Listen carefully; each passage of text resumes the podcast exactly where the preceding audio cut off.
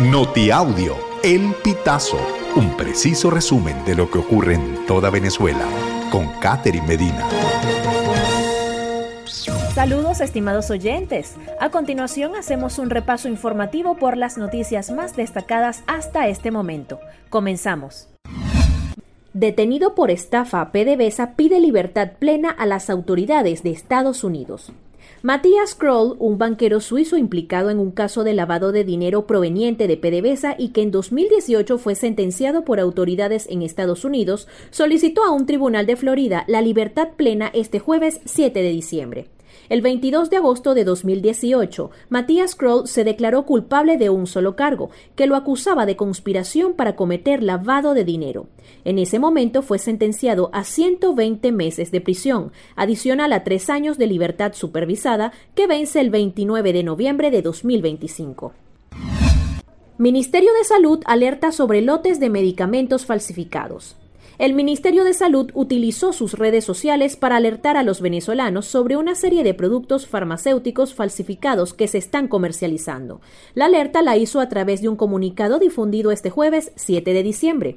Esta no es la primera denuncia que se registra este año, pues a principios de agosto el director del CICPC, Douglas Rico, advirtió de la venta de medicamentos falsificados en Venezuela. ¿Qué hacer si hay una fuga de gas en el hogar? Primero, es de vital importancia llamar a servicios de emergencia como bomberos, protección civil y policía municipal.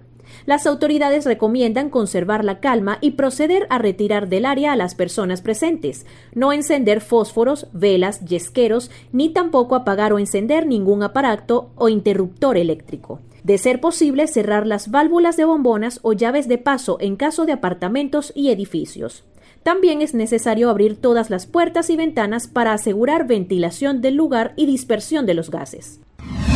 Acuerdo de Barbados. ¿Qué puntos han cumplido la oposición y el gobierno? El jefe de la delegación opositora Plataforma Unitaria, Gerardo Blight, ya había destacado los acuerdos que exigen garantías de una ruta para que los inhabilitados y los partidos políticos recuperen sus derechos con celeridad. Sin embargo, la agenda electoral aún está por definirse, porque el Tribunal Supremo de Justicia ordenó la suspensión de todos los efectos de la primaria, luego de las denuncias por supuestas irregularidades del chavismo y de un ex candidato de la propia plataforma. Comando Sur de Estados Unidos realiza en Guyana ejercicio aéreo en medio de crisis con Venezuela. Este ejercicio se basa en operaciones de rutina, según el comunicado de la Embajada estadounidense en Guyana, pero coincide con una escalada de la tensión entre Guyana y Venezuela y con declaraciones de Caracas contra la presencia del Comando Sur en el país vecino. El cuerpo militar estadounidense continuará colaborando con la Fuerza de Defensa de Guyana en las áreas de preparación de desastres, seguridad aérea y marítima, así como en la lucha contra organizaciones criminales transnacionales, según se lee en el comunicado. Estimados oyentes, este ha sido el panorama informativo hasta esta hora. Narro para ustedes Catherine Medina. Estas informaciones puedes ampliarlas en nuestra página web elpitazo.net. También Recibimos tus denuncias vía SMS o WhatsApp a través del 0414-230-2934.